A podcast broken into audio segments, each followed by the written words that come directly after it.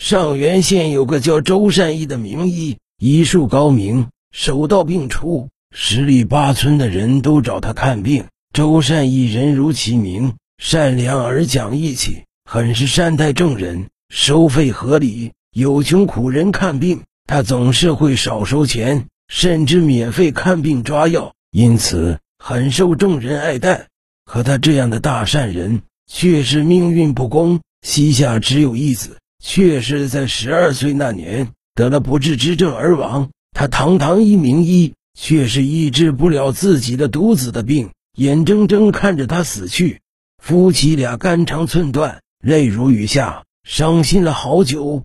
此后，他结交了不少朋友，最好的朋友名叫范孝金，和他是同行，也是一大夫。名气和他不分上下，只是他从来不免费看病。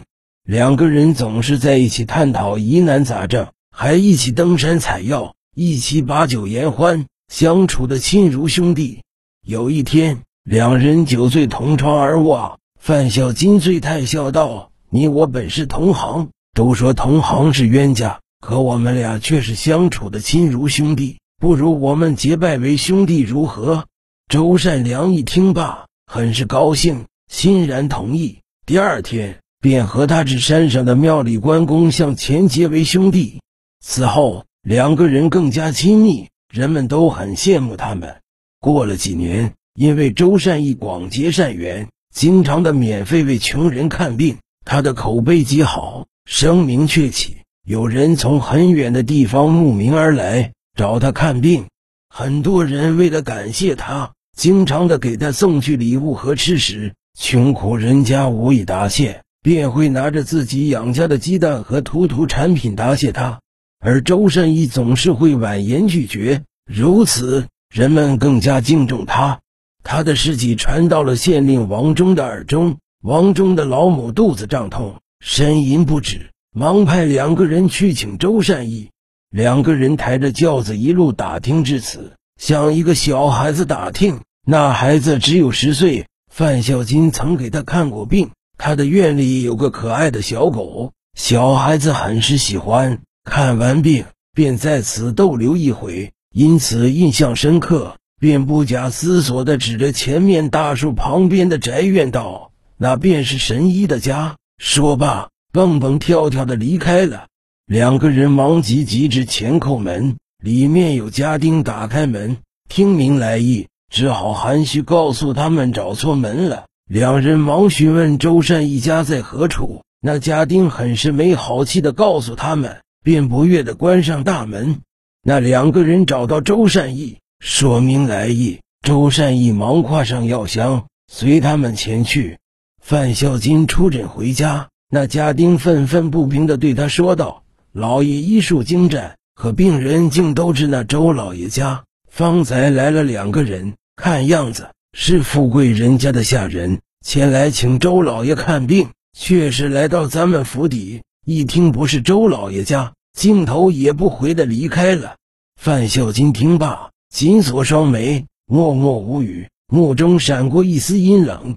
却说周善义坐进轿子，到了那县衙，下了轿子，他忐忑不安的进去。那县令王忠竟亲自出来迎接他进去，态度谦和有礼。周善义心里方放松下，忙进去，看到病榻上穿戴华丽的老妇人，忙认真号脉，又询问老人昨天吃的什么饭。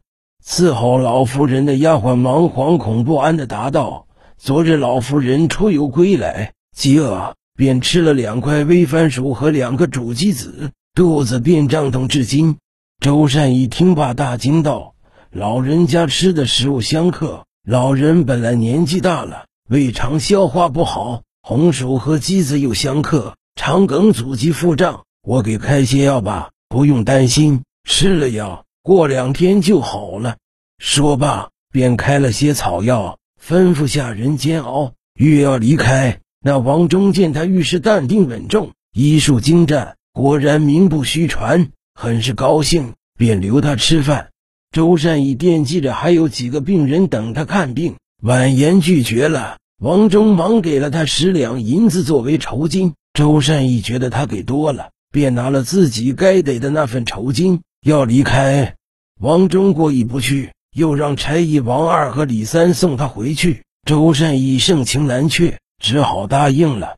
坐上轿子，两个人抬起轿子走了一回，来到山下。过了此山，便是周善义的家。周善义坐在轿子里闭目养神，听着外面两个人累得喘着粗气，掀开轿帘，目睹到了山下翻过山便是自己的家。看到两人很是辛苦，遂下了轿子，拿出一点银两给他们，自己欲要走回去。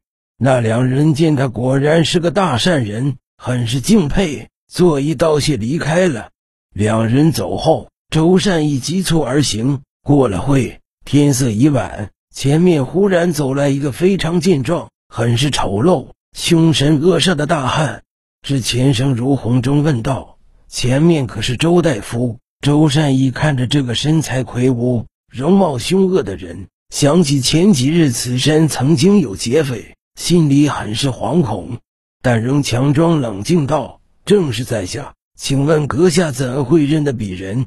那大汉哈哈大笑道。此地谁不知您的大名？真是如雷贯耳。家中老母得了疾病，我看着难受，本来想着去请您，没想到却是在此相遇。恳请先生去韩氏为老母看病，在下多谢了。周善一听罢，很是奇怪，自己在此地方圆几里的人都熟悉，这个人怎么没有见过？便只好跟随前往，兜兜转转的走了一回。前面出现星星点点的亮光，之前一看是一豪宅，院子里有几个下人穿梭不停的忙活着什么。跟随至屋里，只见床上躺着一瘦骨嶙峋的老妪，身上长了一脓疮，正在呻吟不止。那大汉忙至前安慰他。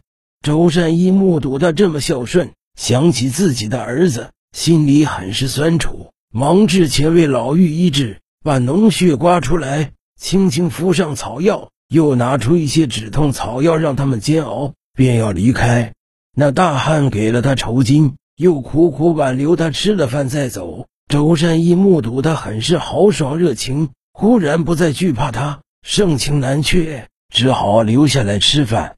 不大会，饭菜端上来，周善义看着桌上的菜肴，竟都是肉食，心里感叹：果然是有钱人家。坐下吃喝起来，两个人推杯换盏，很是谈得来，竟有相见恨晚的感觉。交谈中，周善义知道大汉名叫苦笑，他生如洪中的提议：朋友可遇不可求，不如结拜兄弟。周善义本是豪爽之人，喜爱交朋好友，忙高兴的应允。趁着醉意，两个人结拜为兄弟。不大会，两人都醉倒在桌上。周善义酒劲上来了，趴在桌上迷迷糊糊的睡着了。过了会，他被一阵震耳欲聋的鼾声惊醒，睁开眼睛大惊，只见地上躺着一只身子硕大健壮的豺狼，当时吓得魂飞魄散，汗毛竖立，心里惊呼：“无命休矣！”踉踉跄跄的出去，目睹院里都是大大小小的狼，吓得身子犹如筛糠抖不停。腿脚发软，忽的晕厥。待他醒来，发现自己躺在床上，旁边坐着那大汉苦笑。目睹他醒来，他松口气，态度诚恳地作揖说：“方才吓到仁兄，实在是抱歉。实不相瞒，我们都是豺狼，但请不要害怕，我们不会伤害你。既然我们是兄弟，以后要互相扶持。”周善一听罢。心里暗暗叫苦，谁不知道这豺狼都是恶毒凶残的动物，人人都闻风丧胆，而自己竟然和豺狼结拜为兄弟，真是荒唐可笑。可是此时自己万万不可惹怒了他，要不然小命不保。要先稳住他。想到这里，王强庄镇静抱拳道：“贤弟说的是，此后你有什么事情要我这个仁兄帮忙？”在下万死不辞。那古笑听罢，很是高兴，听从他的话，把他送下山。看着他恋恋不舍，周善义一直不敢回头。走了一回，方敢回头看看，后面的哪有什么府邸，只是一个悠悠山谷。这家中，他惊魂未定，心有余悸。妻子因他一夜未归，很是担心，也是一夜未眠。听他说出经过，大惊，忙嘱咐他此后不要深夜出诊了。周善义在家躺了好几天才给人看病，但晚上再不敢出诊了。有一天，有个下人打扮的人骑马来此，道自己是县令王忠的手下，因他医治好老夫人的病，深感欣慰。为了感谢他，表示一下心意，赠予他一些银两，让他务必收下。那下人说罢，把一些银两放在桌上，急快骑马离去。周善义很是为难，不想接受这些银两，只好派人送去。可几天后，那下人又送回来，周善义只好收下，用这些银两帮助那些穷苦的人家，心里方踏实点。此事传开后，人们更是敬重他，不再去范孝金那里看病。如此，范孝金门可罗雀，前来看病者屈指可数。周善义知道后。心里很是过意不去，经常的装作身子不适，拒绝出诊，让病人去范孝金那里看病。在他的恳求和宣传下，人们又都至范孝金那里看病。时间长了，范孝金家里的病人多了，周善义家里的病人倒是少了。范孝金很是感动，对周善义更是亲近。周善义很是欣慰，两个人依然犹如亲兄弟般和睦相处。有一天，两个人在一起喝酒。周善义目睹范孝金闷闷不乐，忙关心的询问他是否有什么事情。范孝金双眉紧锁道：“前几日去外村给一个老妇人看病，她的病很是怪异，身上瘙痒不止，抓挠时却时不时抓挠下红色的皮屑，很是让人惊异。我查看了医书。”此病需要配置十几种草药方能医治，只是别的草药好找，只有一种名叫白参的草药难寻，很是罕见。说罢，深深的叹口气。周善一听罢，忙安慰他说：“世上无难事，总会有办法的。你不要着急，咱们俩一起慢慢想办法。”范孝金听罢，很是高兴，便和他约好明日出发。去那人迹罕见的五虎山寻找药材，周善义欣然应允。第二天，两个人背起背篓，带着药锄出发了。一路上，两个人精神抖擞，夸夸其谈，都充满了希望。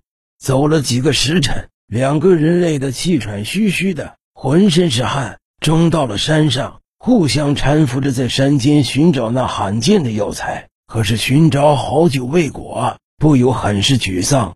范孝金提议在山顶休息一下，周善义正有此意，两个人便坐在山顶上休息。因为心情沉重，谁也不再说话，默默无语地坐在山顶休息。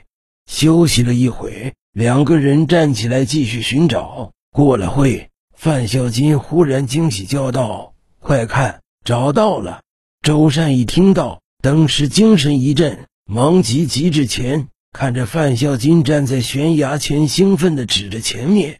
周善义顺着他的目光寻找着，却没有看到什么药材。刚要询问，范孝金忽然脸色阴沉下来，极快狠狠把他推下悬崖。看着他大叫着落下去，他冷哼一声，心里想着：你不是名声在外，人缘极好嘛？就是连县令都如此的高看你。看你此后还如何风光，阴笑着离开了。待周善一醒来，发现自己躺在床上，那古孝正一脸担心的看着他。目睹他醒来，很是兴奋的向外面喊道：“娘，仁兄醒过来了。”外面的老妪听到，高兴的端着一碗热汤进来。他已经病愈，精神饱满。周善一此时倒不害怕他们了，反而感到很是亲切。想起自己被那亲如兄弟十多年都没有一点矛盾的范孝金推下悬崖，遇害自己死地而后快，心里很是难过。堂堂七尺男儿泪如雨下。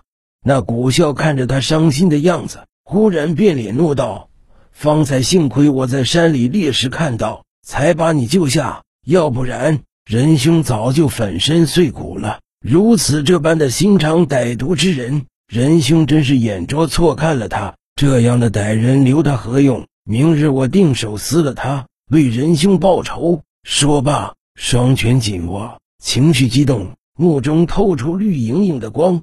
周善一听罢，却是心如刀割，想起自己和范孝金多年好友，相处融洽，如今他很是嫉恨自己。应是因为自己深得人心而嫉妒，方才欲害死自己而后快。叹息说道：“我和他一直亲如兄弟，他的作为虽然恶毒，但看在兄弟一场的份上，还是放过他吧。”说罢，目中有泪水流出。他受了伤，行动不便，可心里很是惦记家里的妻子，欲要回家。可老妪和古孝目睹他行动不便。苦苦挽留他在此住一夜再回去，周善义只好在此住下了。第二天，古孝把他送回家，登时大惊。周善义的妻子周氏听范孝金满脸泪痕的告诉他，周善义因采药失足坠落山崖，生死不明。周氏知道他和周善义亲如兄弟，根本就没有怀疑他，一时悲痛欲绝，想不开，竟悬梁自尽了。